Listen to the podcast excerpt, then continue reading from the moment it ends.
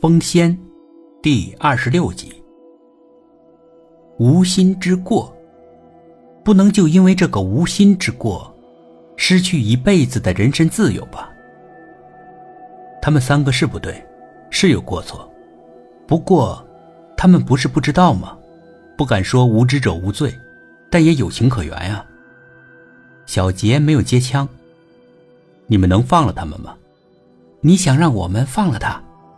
是啊，你要是有这个要求，我们会放了他。你对我们有恩，我们会照顾你的面子，是吗？对于你们，我还有点面子。当然，你给我封仙，对我有大恩，我们从来都是恩怨分明的，永远不会忘恩负义，当然会考虑你的想法的。李勇的脸有点发烧，他可比人类强多了。唉，当初啊，咱们分别的时候，你们应该给我一个联系方式，能有机会联系，就不会出现今天的变故了。小杰不同意他的观点。我们是有几个远程联系的法术，就像你们的手机一样。不过不给你讲那些法术是为了你好，为了我好，对，为了你的安全考虑。我的安全。打我们主意的人不止咱们眼前这一个。如果你能联系上我们，某种意义上来说，你的风险就大了。还不如再不和我们联系了，从此相忘于江湖，你平静的生活也不会受到打扰。小杰连“相忘于江湖”这个词儿都知道，李勇有点佩服了。小杰有点不好意思。我们也读你们的书，不过。我读的不太好，这么复杂的词儿你都会，还说读的不好啊？谦虚，是不太好。小翠姐姐比我强多了，她读的书比我多。即使是抱着小杰，面对面贴着，也看不出她粉嫩的脸上有任何瑕疵。关键是这么漂亮，还这么谦虚，实在是太惹人怜爱了。那个老胡说：“我给你封过仙，某种意义上来说，我就是你的主人。”他说的对吗？小杰点了一下头。李勇一阵激动，能当这个美人的主人实在是太走运了。他本来还以为那是老胡忽悠他的话呢。真的？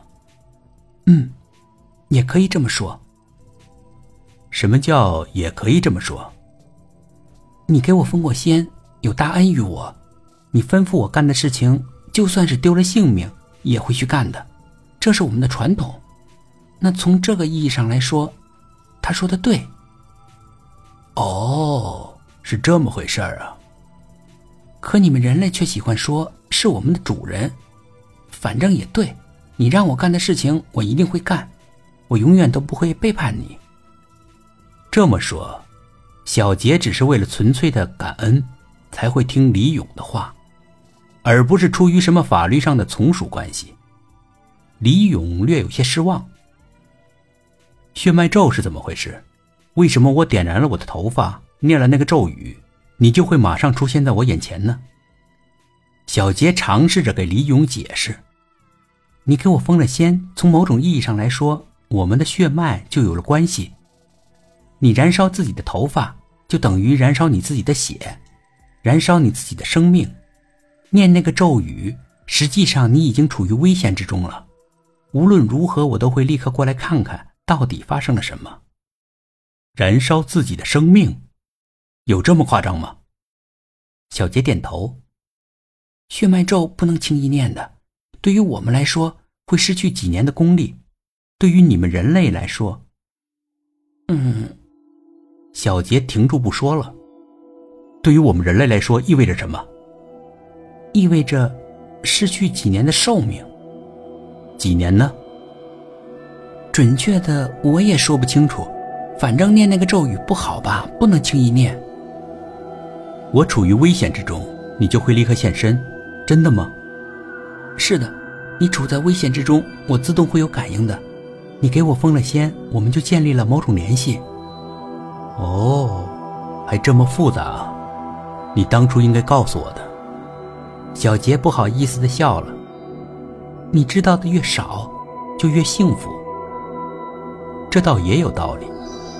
要是当初知道这么复杂，恐怕会睡不好觉的。本集故事播讲完毕，点击上方的订阅，订阅不迷路。